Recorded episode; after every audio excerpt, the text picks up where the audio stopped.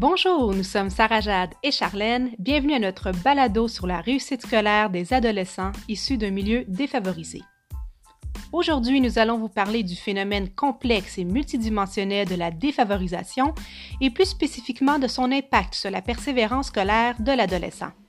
Vous qui serez de futurs enseignants, nous souhaitons vous sensibiliser à cette problématique sociale car vous pourrez y jouer un rôle déterminant en influençant positivement le futur de vos élèves.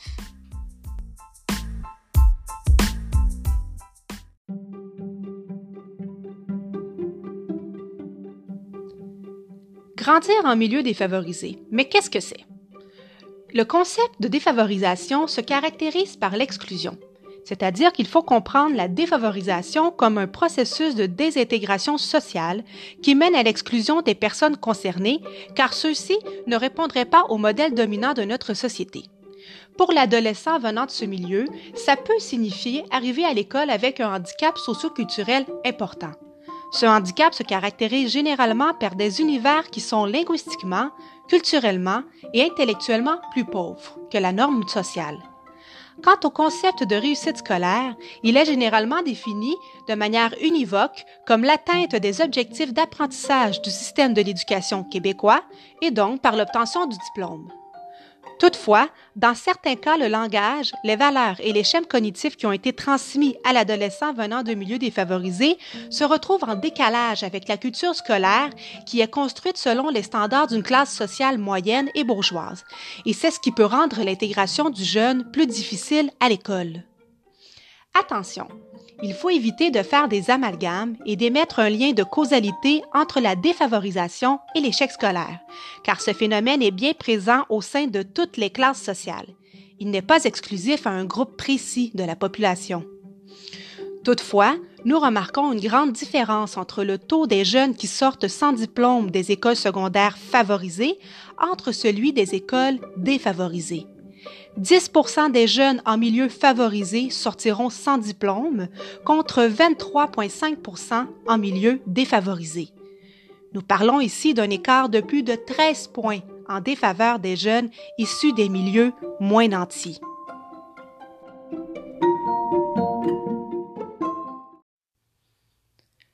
Nous remarquons que les adolescents qui ont interrompu leurs études ont plus de risques d'éprouver des problèmes d'ordre social, économique et sanitaire.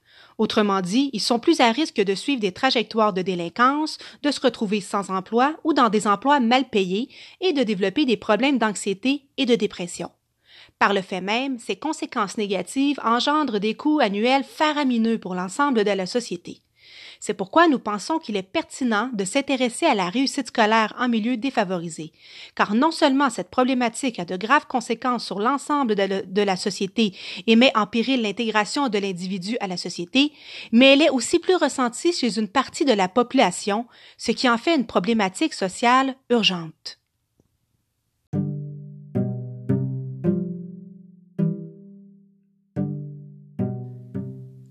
Comment aborder le phénomène? On pense qu'il faut aborder le phénomène de manière globale. C'est pourquoi le modèle systémique de Brenner peut nous aider à comprendre l'évolution de l'élève du secondaire en mettant la loupe sur son interaction avec son environnement, c'est-à-dire avec sa famille, avec ses amis, avec les enseignants, avec l'école, mais aussi de regarder de manière globale l'environnement social dans lequel l'élève évolue et de porter une attention aux différents agents de la réussite scolaire, donc les institutions et les politiques qui sont mises en place. C'est ce qui nous permet de mieux saisir quels sont les facteurs de risque qui affectent la réussite scolaire. Selon Brenner, l'environnement est un ensemble de systèmes qui sont reliés entre eux et qui s'influencent mutuellement et qui agissent sur l'adolescent de façon parfois directe, mais aussi indirecte. Aujourd'hui, nous nous concentrons particulièrement sur les manières directes. Il faut garder à l'esprit que la réussite scolaire de l'adolescent évolue selon les influences de son environnement scolaire, familial et de son individualité. D'où l'importance de voir le décrochage scolaire comme un long processus interactif entre l'élève et son environnement, et non comme une décision spontanée.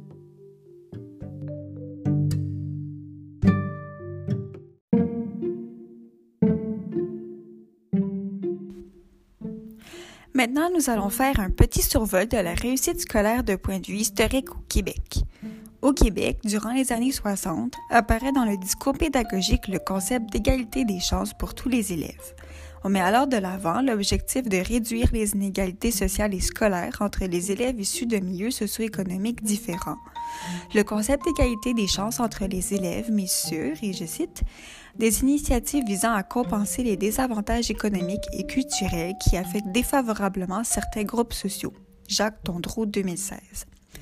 À la même époque, suite aux travaux de la commission d'enquête sur l'éducation au Québec et à la production du fameux rapport parent que vous connaissez peut-être, le gouvernement du Québec met notamment sur pied un programme de lutte contre la pauvreté. Ce changement a pour but de démocratiser l'éducation et de la rendre accessible à tous. Malheureusement, malgré les efforts déployés et les mesures mises en place pour le gouvernement pour rendre l'éducation accessible à tous, on constate que cela était malheureusement insuffisant.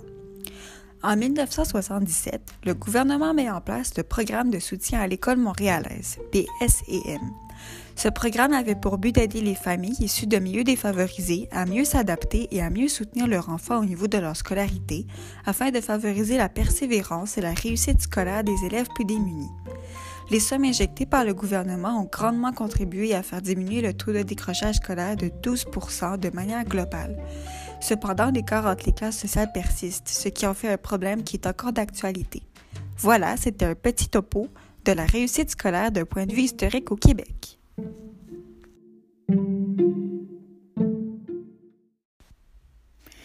On va voir qu'il y a plusieurs facteurs qui contribuent à la persévérance et à la réussite scolaire des adolescents provenant de milieux défavorisés. Ces facteurs sont le fait d'être une fille plutôt qu'un garçon, en fait, on a appris que les garçons sont plus propices au décrochage scolaire que les filles. Ensuite, le soutien que les parents donnent à leurs enfants sur le plan scolaire et le fait que les parents valorisent l'éducation. L'égalité des chances dans l'accès à l'éducation de la réussite scolaire. La motivation intrinsèque de l'élève face à ses devoirs, à bien étudier pour ses examens, ainsi que son désir de réussite. Ensuite, le séparental influence aussi la persévérance et la réussite scolaire de l'élève. En fait, des parents qui ont un C parental démocratique est plus favorable, et ça, on va voir un peu plus tard dans le balado. Ensuite, la fréquentation d'une école située dans le quartier défavorisé peut avoir une influence sur l'élève, mais ce sont plutôt les enseignants et le personnel de la direction qui contribuent à la réussite scolaire. C'est ce qu'on appelle le facteur école.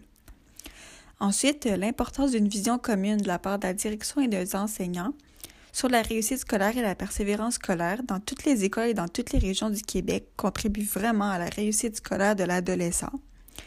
Ensuite, l'école doit être sécuritaire et propice aux apprentissages.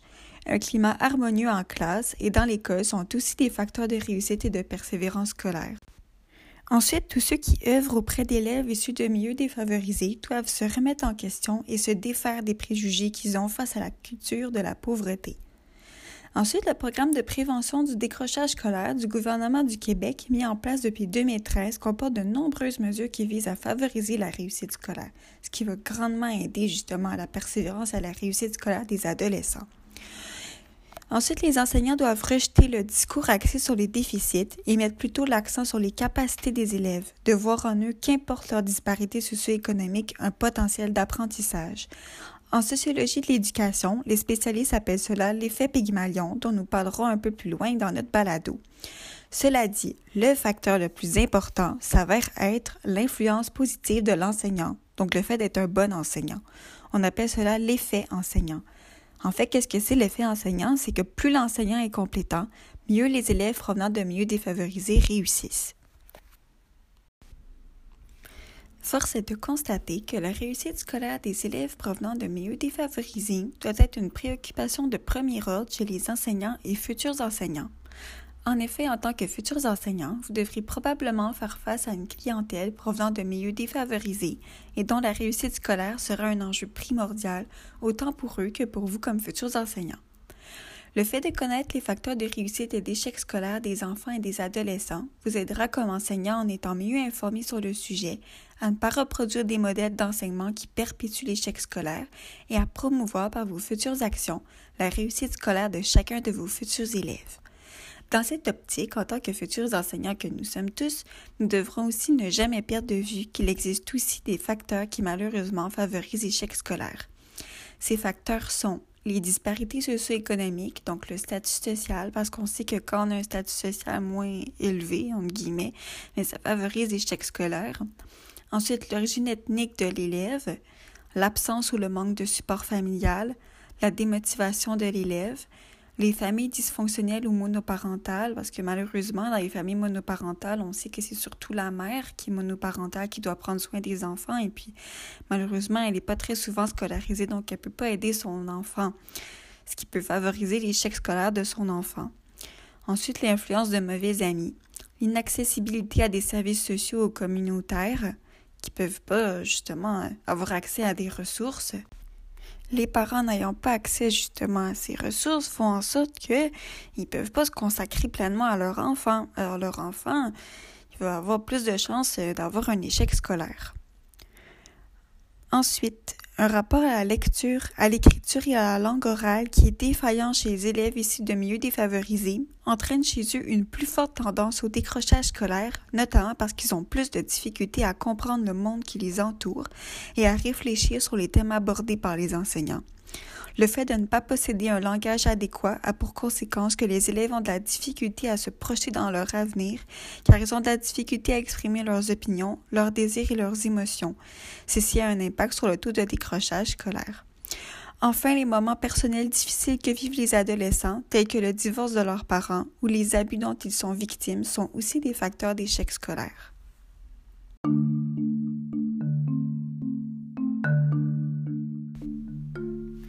Un lien que l'on peut faire entre les notions vues en classe et le sujet à l'étude et les styles parentaux. Le style parental des parents a un impact très important sur la réussite scolaire des élèves provenant de milieux défavorisés. Nos lectures nous ont permis d'apprendre que les enfants provenant de milieux défavorisés et dont les parents ont un style parental démocratique réussissent souvent mieux leurs études que les élèves dont les parents ont un style parental désengagé négligent ou encore un style parental permissif et indulgent. Dans un cas comme dans l'autre, ces deux types de parents ne seraient pas présents et n'accorderaient pas d'importance aux études que mène leur enfant, ce qui aurait un impact sur la réussite scolaire de l'élève.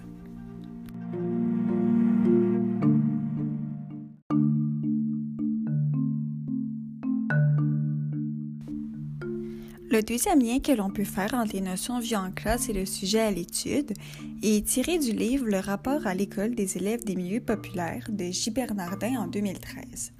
Ce lien est l'écart jugé avec les modèles, aspirations et idéaux. Nos lectures nous ont aussi permis d'apprendre que les idéaux et aspirations des parents issus de milieux défavorisés sont souvent limités et démotivants pour leur enfant. En effet, bien que ces parents aient le désir de voir leur enfant poursuivre des études dans le but d'avoir un bon métier, ils n'arrivent pas à projeter leur enfant dans l'avenir, comme si le seul fait d'envisager l'avenir de leur enfant était trop éloigné d'eux, trop complexe, et comme si la finalité des études de leur enfant ne les intéressait pas. Cependant, ce n'est pas le cas de tous les parents défavorisés. Des fois, ils n'arrivent juste pas à, projeter ou à se concentrer sur leur enfant dans leur avenir à cause de leur manque de ressources et de l'anxiété qu'engendrent leurs conditions socio-économiques. Ce facteur aurait pour conséquence de teinter le parcours de l'enfant de façon négative. Il empêcherait de poursuivre ses buts et objectifs dans l'avenir. Cependant, certains élèves auront une attitude tout à fait différente. Même si leurs parents ont des aspirations et des idéaux limités, pour eux, ils parviendront à se détacher de la vision que leurs parents ont de leur avenir et à se donner leur propre vision et leurs propres objectifs. Ainsi, les aspirations et les idéaux des parents face à la réussite scolaire de leur enfant ou de leur adolescent est un ajout important à ce qui a trait à sa réussite et à sa volonté de poursuivre ses études.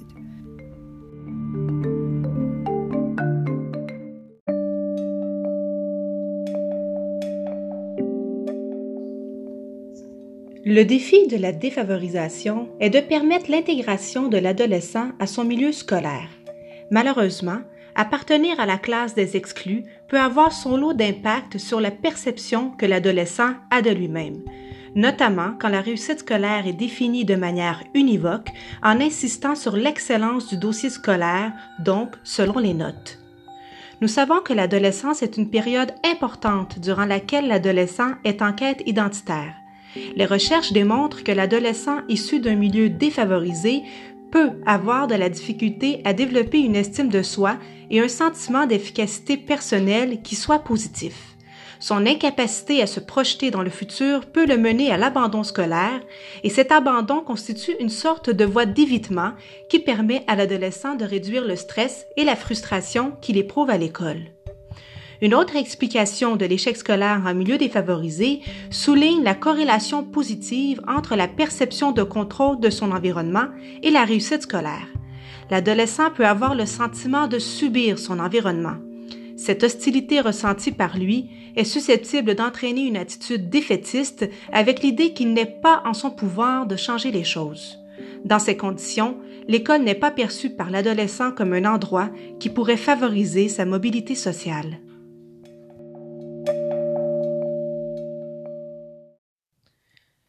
Comment pouvons-nous briser le cycle de la défavorisation en tant qu'enseignant?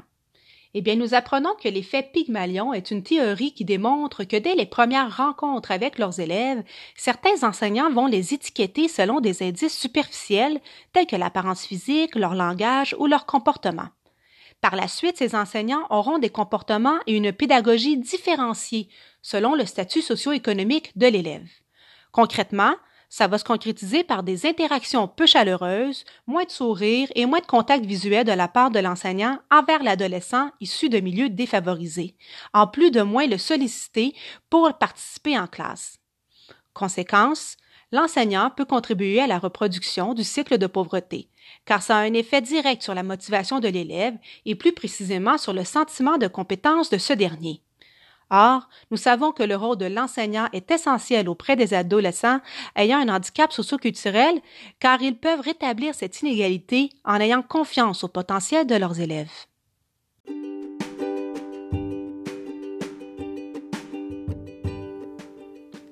Si l'on veut s'assurer que l'école soit cette institution d'insertion à la vie sociale, professionnelle et économique, il importe de votre part, futurs enseignants, de développer une attitude d'ouverture qui vous permettra d'identifier les conséquences multiples de la défavorisation et de mettre en œuvre de nouvelles pratiques pédagogiques pour en finir avec le cycle de la défavorisation en s'assurant de travailler à la réussite scolaire de chacun de vos élèves.